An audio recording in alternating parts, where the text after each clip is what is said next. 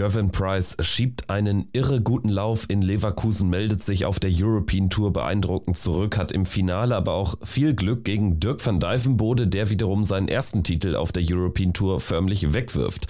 Außerdem Ricardo Pietreczko spielt das Turnier seines Lebens und die Premier League in Berlin steht unmittelbar vor der Tür. Das sind unsere Themen heute bei Checkout.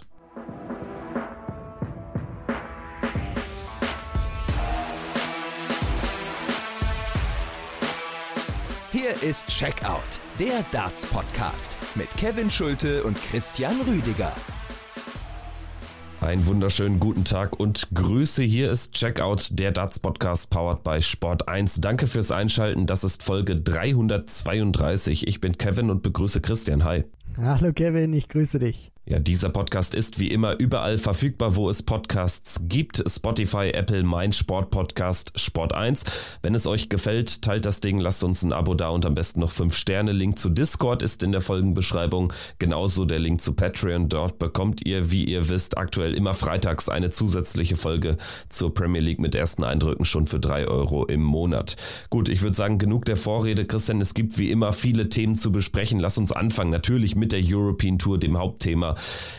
In Leverkusen hat das zweite Turnier stattgefunden und am Ende gewinnt es Gervin Price. Darauf konnte man sich ja schon, ich sag mal, am Sonntagnachmittag vorbereiten nach dem nächsten irre guten Auftritt vom Iceman. Es wurde am Ende aber dann doch eine zittrige Nummer für ihn. Ja, also man muss schon sagen, wenn man sich den Turnierverlauf anschaut, auch was Price vom Standard her gespielt hat, war das bockstark gewesen. Das war brutal und das war auch über weite Strecken des Turnieres so, so gut, was der Iceman da gespielt gespielt hat. Das Finale, das war hart umkämpft. Dirk van Dijvenbode hat alles reingelegt, was er hatte, was er auch noch an, an Kraft hatte in diesem Finale. Price auch, war nicht ganz so zufrieden mit äh, seiner Performance. Der Waliser am Ende hat das trotzdem gewuppt, hat ein bisschen Glück gebraucht, weil Dirk van Dijvenbode dann eben äh, zwei Matchstarts auslässt. Aber wie Price dann diese zwei Matchstarts nutzt praktisch, die Van Dijvenbode auslässt. Zum einen checkt er die 108, dann zum 7-7, großes Kino, wie er die unter Druck rausnimmt, weil er weiß, er kann Van Dijvenbode nicht nochmal eine Möglichkeit geben, sonst ist das Ding aus. Und was er dann im Decider macht, das ist einfach großartig. Und da muss man dann auch sagen, ja, Van Dijvenbode wirft das Ding am Ende auch weg, weil er die Möglichkeiten hat. Aber was Price dann eben macht, aus diesen verpassten Matchstarts von Van Dijvenbode. Das ist großes Kino und dann muss ich auch sagen, ist er auch der verdiente Sieger.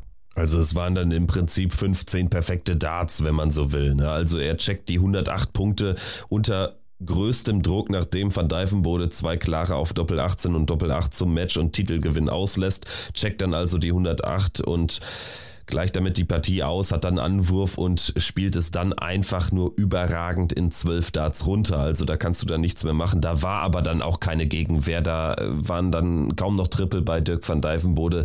Am Ende war es dann tatsächlich so in den letzten drei Minuten eine Machtdemonstration. Aber er brauchte auch diesen Moment. Denn es war auch, das gehört so weit dazu, das äh, schlechteste Match im gesamten Turnierverlauf mit einem 96er Average. Ansonsten hat Gervin Price immer nur 100 plus gespielt. Und das waren äh, teilweise wirklich wirklich astronomische Averages, die an das äh, Finalspiel bei der Premier League am Donnerstag angeknüpft haben. Es sind nur 109 gegen Christoph Ratajski am Samstag, dann gegen den Bullyboy Michael Smith 110 Punkte, 106 gegen Michael van Gerven im Viertelfinale, was für ein Turnierweg auch und dann noch eine 100 nachgesetzt gegen Danny Noppert im Halbfinale. Also das war schon à la Bonheur und so gewinnst du dann auf der European Tour ein Event auch nicht alle Tage mit solchen Averages. Nee, das überhaupt nicht. Also man sieht es auch immer mal, dass du so ein Match drin hast auf dem Weg ins Finale, wo es ein bisschen schwierig wird oder wo es tricky wird. Ganz selten hat man dann Turniere, wo die Spieler wirklich auch so ich will, ich will jetzt nicht sagen klar durchgehen, weil man muss ja auch sagen, er hat jetzt Van Gerven oder so irgendwie nicht weggefegt. Also da kam ja auch Gegenwehr, aber das Spiel von Price war einfach zu stark, dass der Gegner es hätte gewinnen können. Und das ist eben auch diese Art und Weise, was diesen Turniersieg von Price so beeindruckend macht, dass die Gegner sicherlich alles versucht haben, um dagegen zu halten, aber die Qualität vom Iceman war einfach zu stark. Und dann gewinnt er dieses Turnier und bestätigt seine herausragende Form Und das ist einfach schön zu sehen, weil ich kann mich noch gut daran erinnern, vor ja, sechs, sieben Wochen äh, saßen wir hier, haben darüber diskutiert im Podcast Körpersprache Gervin Price, was hat die WM vielleicht für Nachwehen. Jetzt muss man sagen, er ist irgendwie der Alte und gefühlt äh, stärker als je zuvor, weil er gewinnt jetzt nicht nur Turniere oder auch viele Matches, sondern die Art und Weise, wie er die Dinge auch gewinnt, mit welchen Averages, das ist äh, sehr beeindruckend.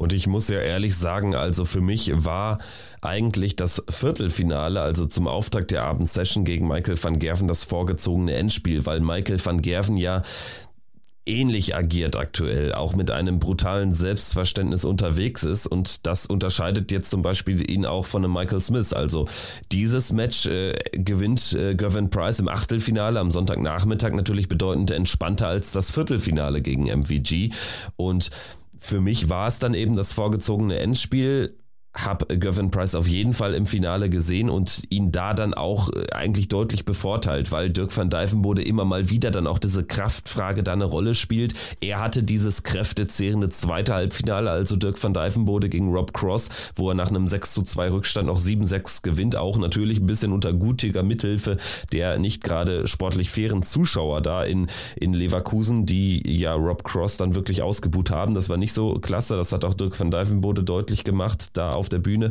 Ja, aber er kommt da irgendwie durch. Trotzdem natürlich ein ganz anderes äh, Match als äh, das Price hatte. Ne? Der durfte loslegen im Halbfinale, gewinnt gegen Noppert dann am Ende relativ entspannt.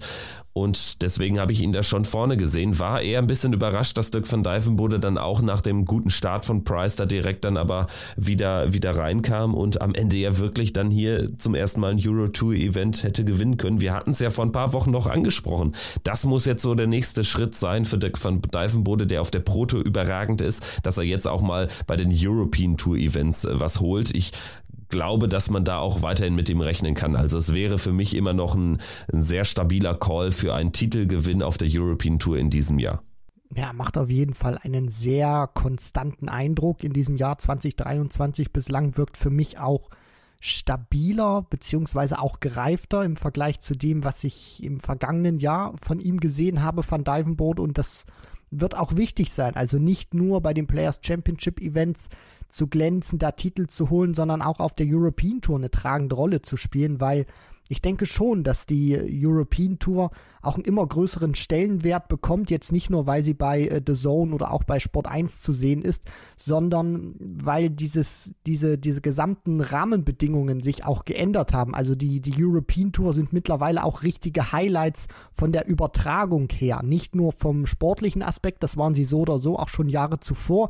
Jetzt ist auch die Übertragung nochmal auf einem ganz anderen Niveau und ich glaube auch die Verantwortlichen der PDC nehmen solche European Tour Turniere noch ein Stück kräftiger wahr als früher. Deswegen wird das für Van Dijvenbode auch wichtig sein, da wirklich zu glänzen in diesem Jahr, weil er ist einer, der möchte in die Premier League, der hat sicherlich das Format und da ist auch ein wichtiger Schritt, dass du auf der European Tour eine tragende Rolle spielst und da hat er jetzt auch mit dem Finale zumindest schon mal einen kleinen Schritt gemacht und ähm, ja, da muss er jetzt weiter anknüpfen, um dann vielleicht im nächsten Jahr auch bei der Premier League dabei zu sein. Dann vielleicht noch ein ganz kurzer Blick auf die anderen Halbfinalisten. Einmal hatten wir eben Danny Noppert, der in der unteren Turnierhälfte durchkommt gegen Chris Doby. Souverän gewinnt Doby, der völlig indisponiert gespielt hat. Der war gedanklich noch irgendwie bei der Premier League, hat das überhaupt nicht aufs Board bringen können. Mit 6 zu 2 gewinnt Noppert, gewinnt dann 6-1 gegen Chizzy, der ja das erste European Tour Event in Kiel gewonnen hatte. Und im Achtelfinale ist es dann ein 6 zu 4 gegen Damon Hatter. Das war jetzt allerdings nicht das äh, höchste Niveau. Kommt da durch ist dann gegen Price Außenseiter, kann eigentlich nur mal ausgleichen. Zum 5 zu 5, meine ich, wäre es gewesen dann. Also da bestand noch mal eine Möglichkeit, kann er nicht nehmen. Und Price geht am Ende über die Ziellinie. Ansonsten in der oberen Turnierhälfte hatten wir dann eben noch Rob Cross, der weiterhin auf den ersten European Tour Titel wartet. Das ist eigentlich auch irre für einen Spieler seiner Klasse, der schon die ganz großen Majors alle gewonnen hat. Er kommt da wirklich sehr, sehr stark durch mit 105 gegen Joyce, mit 110 gegen Willie O'Connor, dann gegen Ricardo Pietreczko das war ein enges Höschen, 6-5 im Viertelfinale, sprechen wir gleich noch drüber über Pikachu und im Halbfinale, ja, da ist er dann wirklich am Ende ein gebrochener Mann. Also er war da auch not amused, was die Zuschauer betrifft. Vielleicht dazu noch ein Take von dir. Wie hast du es betrachtet? Also die hatten da schon Einfluss auf das Spiel und waren jetzt alles andere als auf Seiten von Voltage. Ja, das ist immer so ein schwieriges Thema auch, finde ich, mit äh, dem Publikum. Ricardo Pietreczko, über den wir gleich auch noch sprechen werden, hatte das auch mal gesagt in einem Interview in Leverkusen nach einem Sieg. Bitte, bitte boot nicht aus. Das ist einfach ja, es ist ein bisschen schwierig in, in Worte zu fassen, weil ähm, man wünscht sich schon das Darts und damit ähm, gibt man sich ja auch im Darts oder hat man sich viele Jahre auch immer gegeben, dass eben beide auf der Bühne eben äh, sozusagen bejubelt werden, dass es da nicht solche Verhältnisse gibt wie im Fußball, wenn jetzt irgendwie Bayern gegen Dortmund spielt im Signal Iduna Park, dann weißt du eben, die Bayern werden gnadenlos ausgepfiffen, was äh, aus Sicht der Dortmund-Fans vollkommen okay ist. Beim Darts sagt man immer, egal wer da oben auf der Bühne steht, die sind irgendwie alle gleich. Das ist aber vollkommener Quatsch. Man, man sieht das ja. Brauchst du nur mal Heimspiel gucken, Gervin Price, guck nach Rotterdam oder guck auch in Deutschland. Natürlich werden da die Lokalmatadoren gerne gepusht und da wird auch versucht, vom Publikum Einfluss zu nehmen im negativen Sinne. Das Gebot wird, ich glaube, das kann man nicht verhindern. Die Frage ist einfach immer nur, bis zu welchem Grad ähm, ist es noch tragbar und ab wann wird es wirklich unsportlich oder unfair? Und ich finde, da ist oftmals auch in Deutschland wird eine Grenze überschritten, wo ich finde, da sollte man zumindest auch mal vom Caller her ein bisschen mehr einschreiten, weil das Publikum hat keine Narrenfreiheit und das ist einfach immer schade, wenn man dann sieht, dass in einzelnen Matches die Zuschauer dann schon mit ihrer Art und Weise zu viel Einfluss nehmen auf ein, ähm, auf ein Match. Ich möchte das jetzt ein bisschen breiter sagen, nicht nur auf ein einzelnes Match bezogen, sondern generell gesehen, damit das jetzt keiner falsch versteht. Deswegen, ich finde es schon, schon schade, weil das ist ein Sport, wo man wirklich die Leute, die da oben sind, feiern sollte und keinen ausbuhen sollte. Ja, und Rob Cross hatte tatsächlich einen ziemlich harten äh, Sonntag, würde ich mal so sagen, denn er kam natürlich hier als Sieger aus diesem Match gegen die deutsche Hoffnung Ricardo Pietreczko raus. Und da standen natürlich die Zuschauer auf Seiten von äh, Pikachu, aber ähm, da erwartet man das dann natürlich auch mehr. Ne? Es ist der Homeground von, von Ricardo und Cross hat ein Auswärtsspiel, das ist gegen Dirk van Dijvenbode dann anders, da gibt es natürlich dann auch mehr niederländische Fans im Publikum, die ihn dann auch feiern, die seine Art feiern, aber trotzdem dieses Ausbuhen dann, obwohl er hat ja keinen Anlass dazu gegeben. Er hat ja nicht irgendwie, wie es Price in der Vergangenheit gemacht hat, immer mal wieder auch das Publikum provoziert.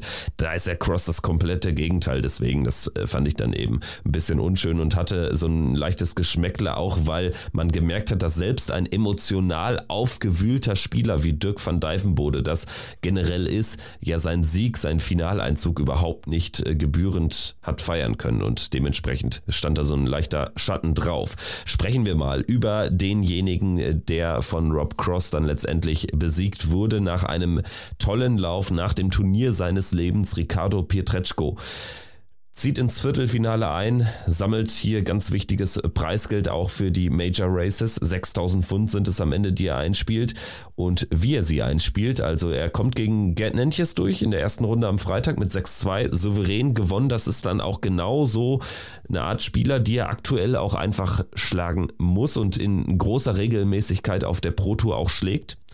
Er spielt sich damit ein Match gegen Peter Wright und ja, so leichte Hoffnung hatte ich tatsächlich bei ihm. Ne? Also Peter Wright ist in einer totalen Krise, kommt dann aber trotzdem gut in dieses Match rein, ohne zu brillieren, führt 5 zu 1 und da habe ich nicht mehr mehr einen Pfifferling auf Ricardo gesetzt. Er kommt aber durch und das war natürlich dann generell schon der Sieg seines Lebens, muss man so klar sagen. Ne? Auf einer großen Bühne. Ich, weide, ich weiß, er hat auch Damon Hatter geschlagen bei den PC Finals, aber Peter Wright zu besiegen, den zweifachen Weltmeister in Deutschland, großartiger Erfolg für ihn.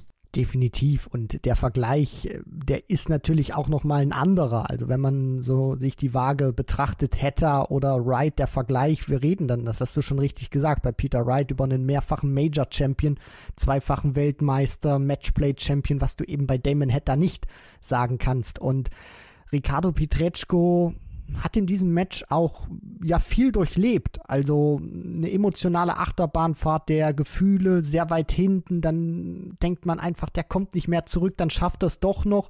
Dann hat Peter Wright trotzdem noch die Möglichkeit, das Match äh, zu finishen, noch auf seine Seite zu ziehen. Dann war es so ein bisschen tricky hinten raus und Ricardo hat das bessere Ende auf seiner Seite. Brauchst du auch manchmal ein bisschen. Peter Wright hat sich dann auch als fairer Verlierer gegeben, fand ich auch schön, weil er auch wusste, dass er die Möglichkeiten hatte, äh, Ricardo Pietreczko dann auch noch zu bezwingen. Und für ihn war das ein ganz großer Sieg für Ricardo, weil damit zeigt er sich auch, dass er all die Stunden der im Practice Board ähm, investiert, dass die sich auch lohnen, dass die sich auszahlen, weil genau für solche Spiele bist du dann eben dabei. Du willst nicht nur irgendwie immer erste Runde European Tour überstehen, sondern wenn es dann auch gegen die Gesetzten geht, auch mal einen raushauen. Und das hat er jetzt geschafft. Ja, und er hat danach noch einen rausgehauen. Am Sonntagnachmittag gewinnt er auch gegen Stephen Bunting. Stephen Bunting, der auch eigentlich eine passable Form hat. Zwei Decider hatte gewinnen können gegen Daryl Gurney und Ryan Searle. Also der hatte natürlich sich dann auch sicherlich einiges ausgerechnet gegen Ricardo Pietreczko. Aber Pikachu kommt dadurch 6 zu 3 auch hier nach einem Rückstand. Also hinten raus dann wirklich sehr, sehr passable gespielt und ähm, sich dann auch das Viertelfinale verdient. Also ein Average von 92 Punkten, das ist passabel, ne? Also hat dann aber auch dann sich so seine Momente rausgezogen. Ne? Ich meine, es war natürlich die, die 170 dann äh, am, am, am Vortag ähm, gegen, gegen Bunting waren es dann aber auch irgendwie passable Checkouts, irgendwie dann auch teilweise unter Druck. Also das war einfach eine passable, eine mehr als passable Gesamtleistung, die richtig Lust auf mehr macht. Also da war auch eine Konstanz drin jetzt über die drei Tage richtig, richtig klasse von ihm. Ja, und was mir gefallen hat, das war, wenn es so in diese wichtigen Momente geht, jetzt vielleicht mal das letzte Leck gegen Peter Wright ausgenommen, hat er mir unter Druck gut gefallen. Ich finde, der hat das auch gut gehandelt, hat eine gewisse Lockerheit auch ausgestrahlt, auch wo er da gegen Peter Wright, als Peter Wright dann auslässt, als er auslässt, dann mal so runtergeguckt ins Publikum oder zum Anhang. Also hat er nicht auch diesen komplett verbissenen Eindruck gemacht, sondern auch so diese spielerische Leichtigkeit ausgestrahlt. Natürlich kann man jetzt äh, darüber philosophieren, ist das vielleicht gespielt oder ist er dann wirklich so, dass er versucht, so ein bisschen Nervosität äh, zu übertünchen. Aber ich finde, so vom Gesamteindruck her hat er wirklich einen, einen, tollen Eindruck hinterlassen. Sowohl spielerisch als auch in den wichtigen Momenten war er mehrfach da gewesen. Und dann auch so diese Präsenz, diese Ausstrahlung auf der Bühne hat nie für mich so den Eindruck gemacht, dass er super nervös ist. Und ich glaube, das ist auch ein wichtiger Schlüssel für ihn. Das hat er auch mal im Interview bei uns gesagt, dass er einfach Dart spielen möchte, dass er dastehen will und sich nicht Gedanken machen möchte, was kann jetzt passieren, wenn ich das Leck verliere oder wenn ich äh, dieses Match äh, tatsächlich gewinnen sollte oder so oder kurz davor bin. Nein, der, der stellt sich einfach hin, der spielt Darts, der denkt wenig nach und ich glaube auch, das ist so ein bisschen der Schlüssel zum Erfolg, dass er mit seiner Leichtigkeit eben auch brillieren kann. Ja, und dann geht er im Viertelfinale am Sonntagabend gegen Rob Cross zwar raus mit 6-5, ist natürlich eine bittere Scoreline immer, aber er hatte natürlich jetzt hinten raus keinen Matchstart oder so. Und dementsprechend ist es dann vielleicht auch leichter zu handeln, dass du da dann knapp rausgehst, wenngleich Rob Cross wirklich zu bezwingen gewesen wäre, aber es fehlte dann einfach in der entscheidenden Phase ein Break, also da kam er dann auch nicht in die Nähe, er hatte dann eher die Probleme, seine Legs irgendwie zu halten, das hat er dann geschafft, weil Rob Cross dann auch mal was ausgelassen hat, er hat dann aber auch die Lecks dann genommen, ne? aber es bräuchte oder es hätte dann irgendwie so eine kleine ähm, Raketenstufe mehr noch gebraucht, um da durchzukommen, zeigt auch der Blick auf die Averages. Ne? Also Cross steht da bei 95 Punkten, Pietreczko bei 87 ne? und dementsprechend ähm, hätte es da noch ein bisschen mehr gebraucht, aber äh, es war trotzdem natürlich ein weiterer toller Auftritt von ihm, auch wenn die Averages gar nicht so hoch sind. Er spielt zweimal 87 gegen Wright und gegen Cross, aber er ist ja jeweils richtig im Match gewesen, hat Wright geschlagen, hat gegen Cross nur ganz knapp verloren. Das ist ein Turnier, auf das kann er mega aufbauen und er steht ja Stand jetzt, wäre er nicht nur bei der WM, da wird er sich sowieso für qualifizieren. Also da mache ich mir gar keine Sorgen. Er wird auch die Tourkarte behalten. Ich denke, da kann man auch sehr, sehr optimistisch sein. Er steht Stand jetzt auch bei der EM im Teilnehmerfeld, aber auch beim Grand Prix und beim Matchplay. Also das wäre schon ein dickes Ding, wenn er wirklich bei einem dieser riesen Major-Turniere sich über die Pro Tour qualifizieren könnte. Ja, ich bin da sehr positiv gestimmt, was das angeht. Ich denke, du auch, Kevin. WM brauchen wir nicht groß äh, darüber zu reden. Players Championship Finals auch nicht. EM hat er sich jetzt mit diesem Viertelfinale erstmal eine richtig gute Position manövriert. Zudem ist er jetzt auch noch in der Zukunft äh, für weitere Turniere qualifiziert. Dann kommen ja auch noch für die Turniere hinten raus ein paar Qualifier für die European Tour Events.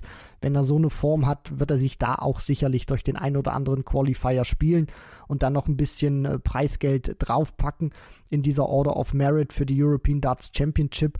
Und man darf ja auch nicht vergessen, der hört jetzt nicht irgendwie auf mit Darts spielen oder so. Also der wird weiterhin Preisgeld einspielen und deswegen hat er eine gute Chance, auch zum Matchplay zu kommen kommen oder zum äh, Grand Prix, weil er jetzt gezeigt hat, er kann sowohl auf der European Tour einen guten Run landen oder auch bei den Players Championship Turnieren stand er jetzt schon einmal im Halbfinale.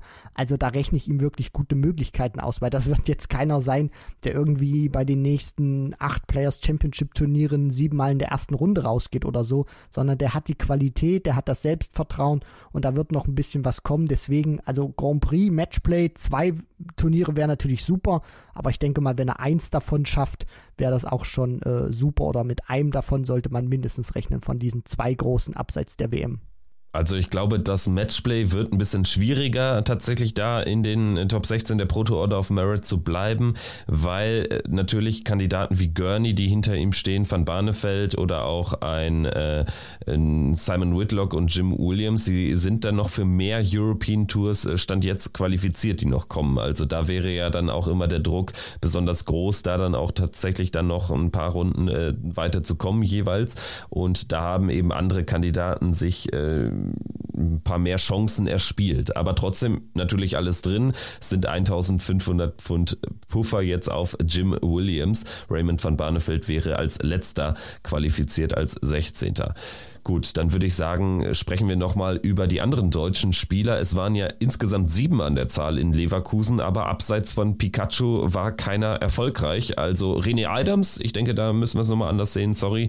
René Adams mit einem tollen Ergebnis äh, schlägt den Tourkartenbesitzer Jürgen van der Velde mit 6-4 und äh, schnappt sich dann auch drei Lecks gegen den Weltmeister Bullyboy Michael Smith. Also das war äh, ein gutes Ergebnis als Host Nation Qualifier, aber ansonsten haben wir tatsächlich keine Siege gesehen sehen. Wir haben Gabriel Clemens, der uns schon am Freitag erneut flöten geht und erneut mit einem 100er Average in der ersten Runde ausscheidet. Also gegen Gurney waren es ja auch an die 198 oder 99 in, in Kiel. Jetzt sind es tatsächlich 100 plus gegen Ian White und er verliert nach 5-2 Führung. Matchstarts auch gehabt. Äh, irgendwie immer noch unerklärlich, wie er diese Partie verliert. Ja, ich finde, man muss das ein bisschen differenziert betrachten. Also Gabriel Clemens hat bis zu diesem ja, 5-2, 5-3, beziehungsweise kann man sagen, bis zum Matchstart, finde ich, eine super Partie gespielt. Hat einen tollen ersten Dart gehabt, der oftmals in der Triple 20 gesteckt hat. Vom Scoring her war das fantastisch gewesen, stand auch lange so in diesem Bereich 109, 110. Und Ian White wurde, je länger die Partie dauerte, umso besser. Und Gabriel Clemens wurde dann, je länger die Partie dauerte, auch dann nach den Matchstarts, immer so, so ein bisschen schwächer. Und dann hat der erste Dart auch nicht mehr gepasst. Ian White hatte auch gute Momente mit der 161, die er da rausnimmt. Und dann schafft es Ian White, so seinen Average von 92, 93 so knapp unter die 100 zu ziehen. Und Gabriel fällt von diesen 109 runter auf diese 100 Punkte. Und dann gleicht sich das so ein bisschen an in der Schlussphase, wo Ian White dann schon der bessere Spieler war. Aber der Gesamteindruck, der stimmt äh, dementsprechend schon, dass Gabriel Clemens wieder vom Average her eine gute äh, Partie spielt, aber es nicht schafft, diesen dreistelligen Average dann auch ins Ergebnis umzumünzen. Ja, das ist genau das Problem. Ne? Und dadurch fehlt ihm natürlich jetzt auch wichtiges Preisgeld in den Races. Also wenn wir schon über das Matchplay und das Grand Prix Race gesprochen haben, also beim Matchplay wird es auch ein bisschen enger. Also da sollte er jetzt in Riesa auf jeden Fall schon mal seine Auftaktbegegnung gewinnen, um dann da auch noch im Preisgeld aufzusatteln. Zumal er sich jetzt ja auch nicht für alle ähm, European Tour Events hat qualifizieren können. In Riesa ist er natürlich dann als Host Nation äh, Spieler sowieso dabei. Beim Grand Prix Race ist Clemens mittlerweile sogar hinter Pikachu. Also da wird es auch richtig eng und äh, so diesen, diesen großen Lauf an, an Major-Turnieren, für die er sich qualifiziert seit Jahren, ähm, der sollte natürlich jetzt nicht unterbrochen werden, gerade weil er sich ja jetzt durch seinen tollen Erfolg, durch das WM-Halbfinale in London, dadurch jetzt eher auf dem Weg nach vorne ähm, bewegt. Er ist jetzt zwar nicht mehr die 19 der Welt, Ratajski hat ihn jetzt an diesem Wochenende leicht überholt, aber trotzdem, er sammelt ja jetzt eher dann in den nächsten anderthalb Jahren noch, noch massig Preisgeld an, weil er auf diese 100.000 Pfund aus dem WM-Halbfinale aufsatteln kann. Also ähm, schwierige Gemengelage, was gut ist, die Qualität stimmt ja. Das ist ja das, was du auch sagst. Ne? Und das ist ja erstmal ein gutes Zeichen. Also anders zum Beispiel als bei Florian Hempel, der einfach nicht mehr die Qualität aus seinem ersten Jahr erreicht, ist es bei Gaga Clemens aktuell keine Qualitäts-, keine spielerische Qualitätsfrage. Ja, und ich hoffe auch, dass es so bleibt, dass ihm nicht dieses äh, Peter Wright-Syndrom ereilt, wo wir anfangs der Premier League gesprochen haben. Der spielt vollkommen in Ordnung, das hat sich auch gut angefühlt, aber er hat die Ergebnisse nicht hinbekommen. Und jetzt hoffe ich eben bei Gabriel, dass er diese Qualität halten kann, dass er auch weiterhin imstande ist, solche Averages äh, zu spielen, um dann auch die Ergebnisse einzufahren und nicht wie bei Peter Wright, dass dann irgendwann so eine, so eine Art ähm, ja, äh, Lücke kommt im Average und er dann so absackt und dann passen die Ergebnisse und die Averages nicht mehr. Ich hoffe, dass ich mich äh, ja da nicht äh, zu sehr hineinsteigere in sowas, sondern dass die Qualität gut bleibt bei Gabriel Clemens und dann auch wieder die Ergebnisse folgen. Dann auch noch kurz zu Martin Schindler, der als Gesetzter in dieses Turnier eingestiegen ist, aber überhaupt nicht überzeugen konnte. War eine enttäuschende Leistung gegen William O'Connor, verliert er sogar mit 0 zu 6. Das war wirklich der schlechteste Auftritt von Martin seit Monaten und das ist definitiv nicht der Standard, den er spielt normalerweise. Also da wird er dann in Riesa am Wochenende auf Wiedergutmachung aus sein, zumal er ja auch dann immer seinen Auftaktsieg braucht, um wirklich auch ins Preisgeld zu kommen, was für die Rangliste zählt. Gibt ja seit dieser Saison dann 4000 Pfund für die Qualifikanten im Achtelfinale und dafür braucht er dann eben aber seinen Auftaktsieg.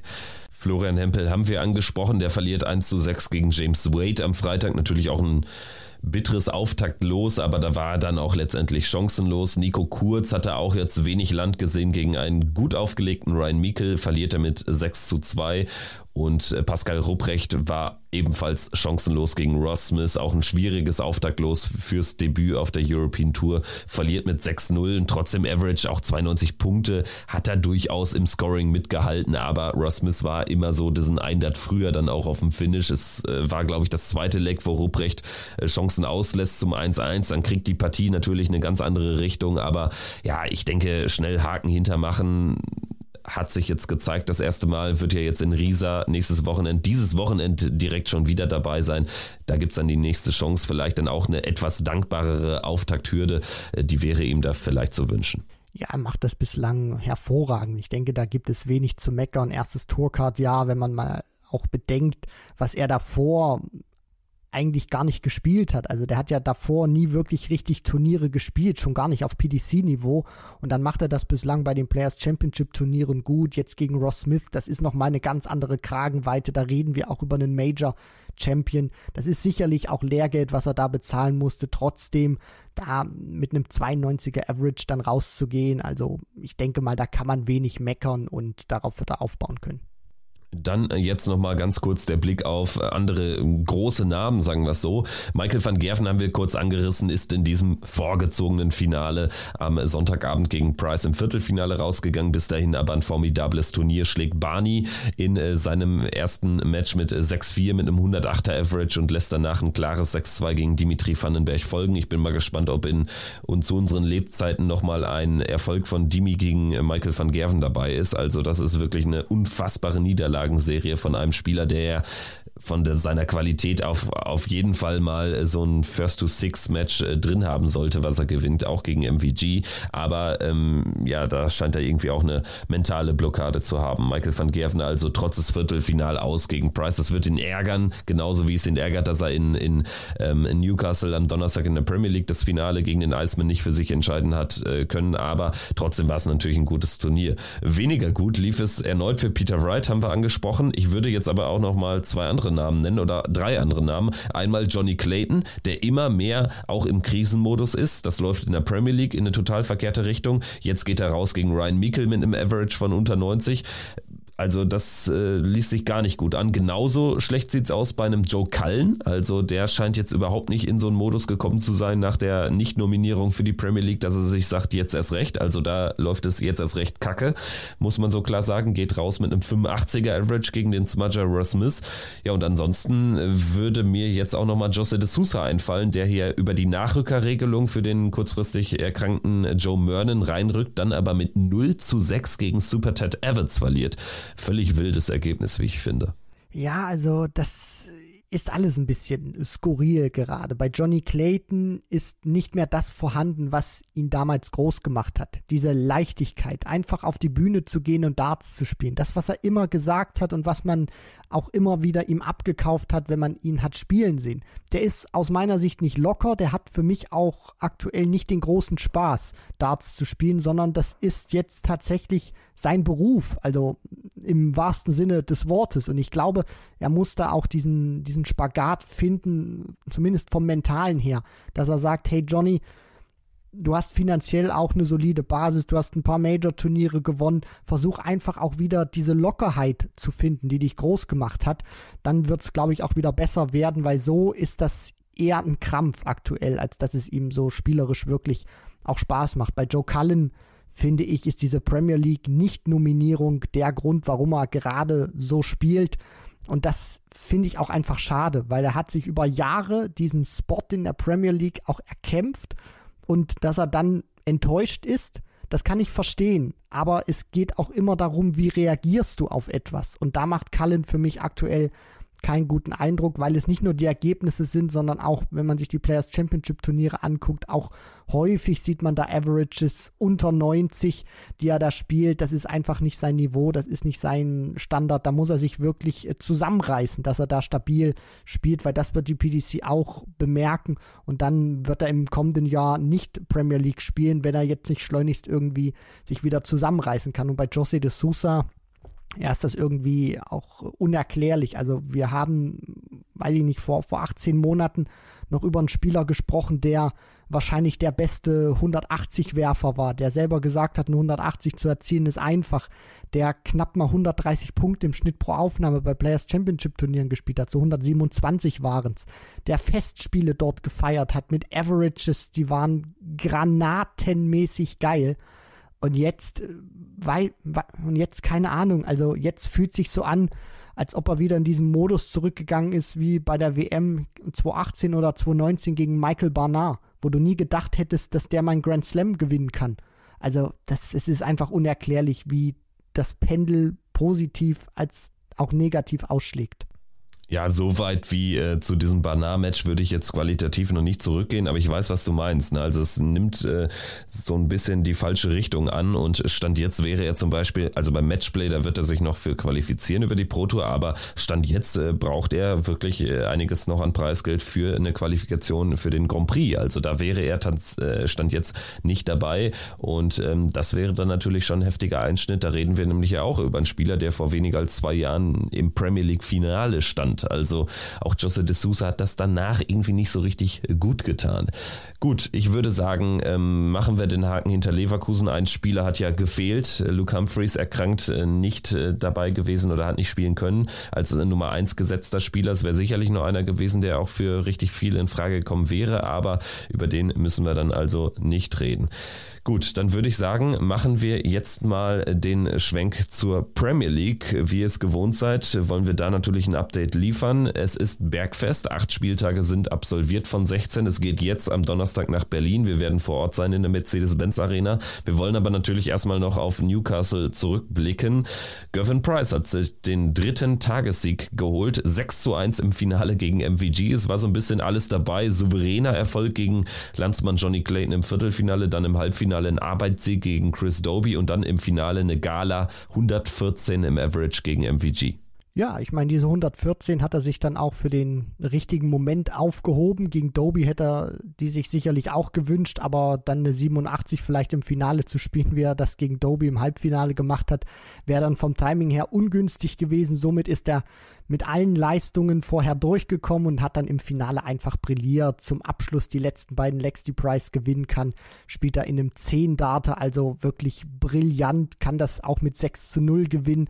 Wenn er die 116 da rausnimmt, da bekommt Van Gerven dann zumindest noch ein Leg. Also das war ein grandioses Match gewesen von Gervin Price. Ja, und für Michael van Gerven natürlich am Ende eine bittere Bauchlandung. Ich glaube, es ist nicht ganz unwichtig, dass er jetzt nicht in der zweiten Folge, in der zweiten Woche in Folge eine 0-6-Pleite da stehen hat, nachdem er ja gegen Doby äh, zuvor verloren hatte mit 0-6, jetzt immerhin dann ein Leck im Finale geholt gegen Gavin Price. Er bleibt in der Tabelle weit vorne mit 25 Punkten bei drei Tagessiegen. Gavin Price ebenfalls drei Tagessiege, 18 Zähler, ist jetzt aber auch ganz eindeutig auf Playoff-Kurs. Dahinter wird es dann aber richtig eng. Nathan Espinel die neue 3 mit 13 Punkten.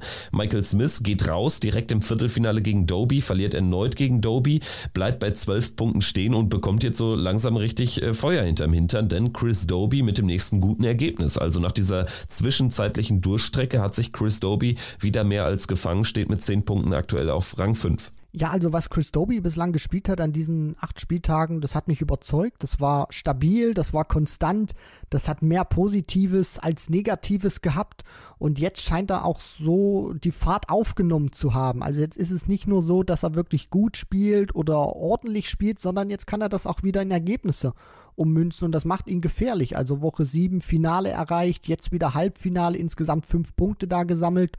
Also wenn er das jetzt so aufrechterhalten kann, dann wird es gefährlich für einen Michael Smith unter anderem oder auch für einen Nathan Aspinall. Ja, vielleicht kann er natürlich so eine Rolle einnehmen, wie das zum Beispiel Joe Cullen gelungen ist, der immer so in Schlagdistanz blieb und dann am letzten Spieltag tatsächlich diesen ähm, vierten Platz klargemacht hat und sich eben für die Playoffs damals in Berlin im letzten Jahr qualifizieren äh, konnte. Also Chris Doby, ja, er bleibt da ein Außenseiter mit Ambition, drücken wir es mal so aus. Jemand, der auch eher in der Außenseiterrolle bleibt, ist Dimitri Vandenberg. Es war allerdings mehr drin. Gegen äh, Nathan Espinel verliert er mit 6-5 und das war schon so ein, ja, ich sag mal, Vier-Punkte-Spiel, ganz eindeutig. Ne? Also hätte er gewonnen, wäre er punktgleich mit The Asp auf äh, Platz 4 äh, gewesen vor Chris Doby. Und äh, er braucht aber auch, glaube ich, jetzt mal so einen so so so wichtigen Sieg, weil sonst ähm, kann er einfach nicht so richtig ein Momentum kreieren. Also bislang ist es auch aus acht Abenden nur ein Finale, noch kein Tagessieg. Und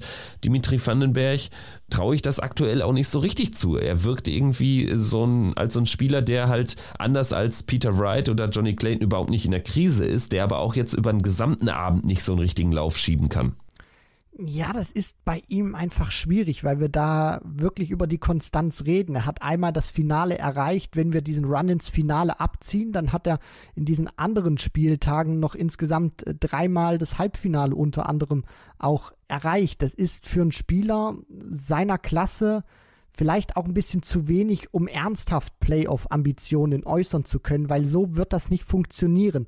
Ich meine, mal Price und Van Gerven abgesehen, die da wirklich bislang sehr viel abräumen, er muss da häufiger nicht nur ins Halbfinale reinkommen, sondern dann auch mal versuchen, deutlich öfter zumindest ins Finale reinzustoßen, weil diese drei Punkte sind nochmal von der Wertigkeit her wichtiger als zwei Punkte, weil wenn du zweimal ins Finale einziehst, dann hast du sechs Punkte, dann musst du zumindest dreimal ins Finale, äh, ins Halbfinale einziehen, um das ähm, ja gleichstellen zu können. Und da bin ich eben auch ähm, ja sehr skeptisch, ob er jetzt in dieser zweiten Hälfte der regulären Saison diese Konstanz finden kann. Trotzdem Dimi natürlich näher dran als Johnny Clayton, weil auch die Qualität eine andere ist. Johnny Clayton also in der Krise genauso wie Peter Wright, der ist in der Dauerkrise. Das haben wir ja auch schon oft genug hier im Podcast besprochen. Schauen wir mal voraus. Jetzt auf den Donnerstag ist ja nicht mehr lange hin. Nacht Nummer 9 in Berlin und es beginnt mit Dimitri Vandenberg, haben wir jetzt gerade thematisiert. Er wird spielen gegen den Bullyboy Michael Smith. Ist die nächste Chance für ihn, da tatsächlich äh, ranzurücken. Er würde mit einem Sieg über den Bullyboy dann eben bis auf einen Zähler an den Weltmeister ranrücken und den Sieg braucht er dann aber auch fast. Ansonsten wäre auch so ein bisschen weg erstmal nach Abend Nummer 9 aus dem Playoff-Rennen. Danach haben wir Nathan Aspinall gegen Chris Doby und dann haben wir in der unteren Turnierhälfte Clayton gegen MVG und Wright gegen Price. Also da haben wir die 1 und 2 gegen die 7 und 8 sozusagen. Also da steht natürlich dann eher schon Van Gerven gegen Price im Halbfinale drauf. Ich bin aber gespannt, vielleicht erleben wir eine Überraschung. Johnny Clayton und Peter Wright traue ich es aber beiden nicht so richtig zu, gegen diese aktuell so dominanten MVGs und Prices.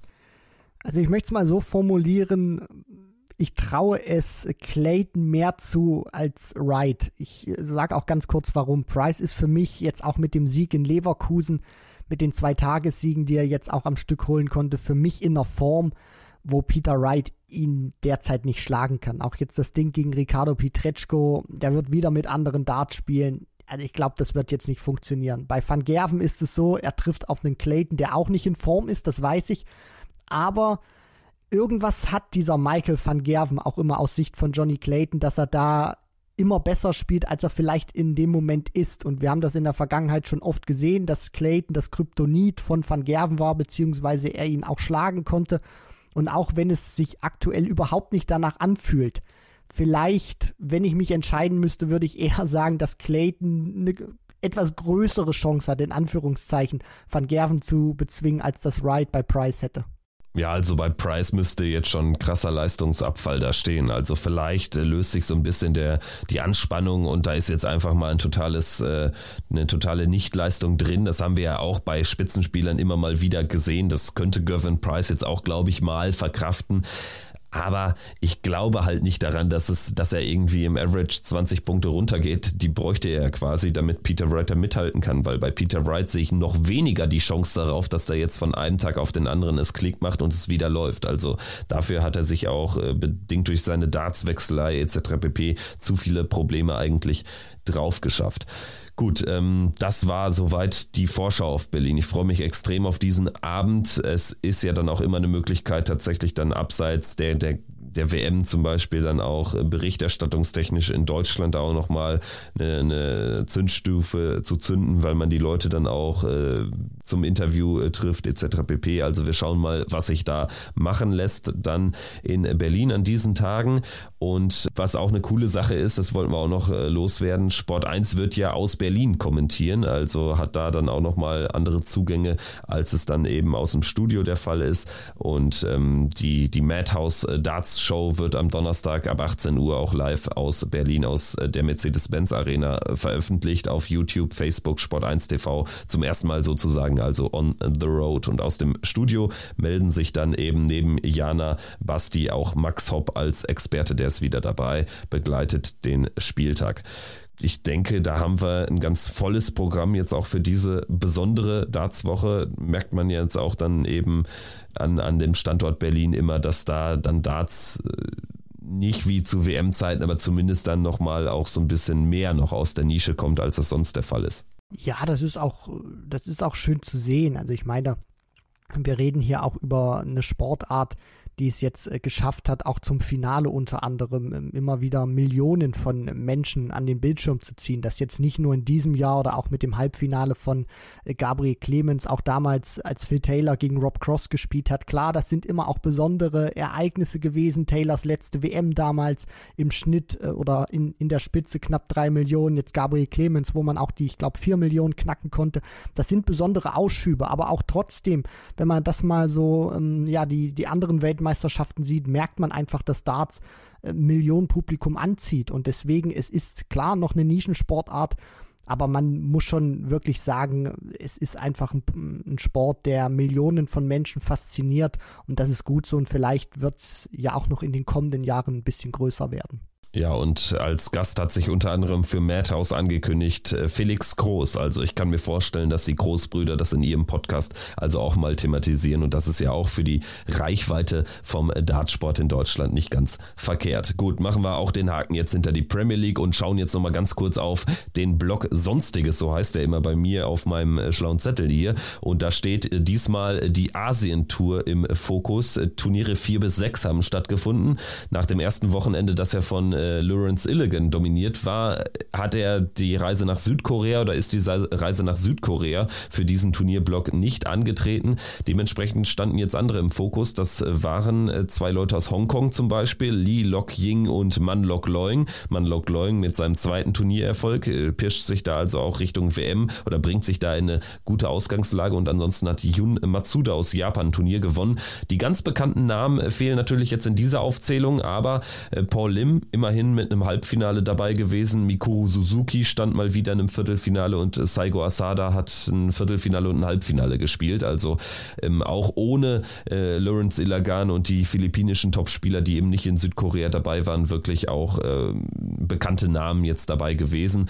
Und dadurch, dass eben Ilagan nicht gespielt hat, ist es natürlich jetzt in der Rangliste eng geworden. Manlock Loing hat die Führung übernommen vor Lawrence Illigan.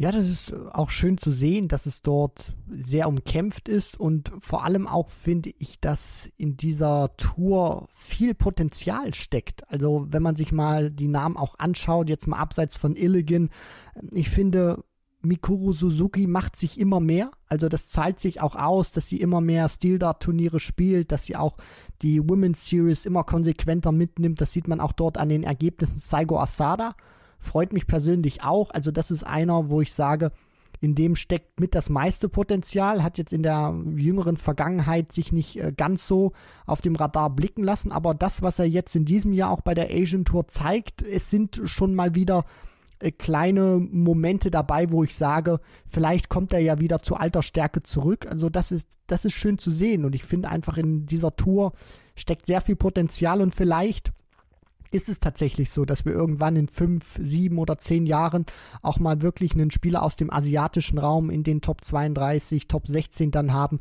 weil ich glaube, das ist nochmal so ein Markt, da wünscht sich die PDC auch einen Topspieler und ich glaube, da wird es auch irgendwann einen geben. Das, das sieht man auch einfach an den Namen, da ist Potenzial da und deswegen freut es mich auch, dass es diese Tour in dieser Stärke auch gibt. Ansonsten hatten wir noch zwei Turniere in Neuseeland. Die neuseeländische Proto ist weitergegangen. Ben Robb, der ja die ersten beiden Turniere gewonnen hatte, diesmal nur mit einem Finale. Haupai Pua hat ein Turnier gewonnen und John Herring, also hat sich ein bisschen zusammengezogen. Ben Robb aber weiterhin vorne, wäre Stand jetzt der neuseeländische WM-Qualifikant. Ansonsten noch auf meiner sonstiges Liste noch was PDC-Abseitiges und zwar World Seniors Tour hat ja wieder ein TV-Turnier veranstaltet, das Champion of Champions Event. Sieben Spieler waren vorab qualifiziert, die ganz großen Namen der Seniorentour, die da in den vergangenen Jahren auch was gewonnen haben, plus eben ein Gewinner des goldenen Tickets äh, Qualifiers am ähm, Donnerstagabend und dieses Turnier hat gewonnen oder es war sogar am Freitag, wann war es denn? Leonard Gates hat gewonnen am Freitag, genau, hat gewonnen am Freitag dieses goldene Ticket für ein Match gegen Phil Taylor, hat dann Phil Taylor geschlagen am Samstag, hat am Sonntag dann Martin Adams geschlagen und Richie Hausen im Finale und hat das ganze Ding gedreht. Also Leonard Gates hat da wieder richtig abgerissen.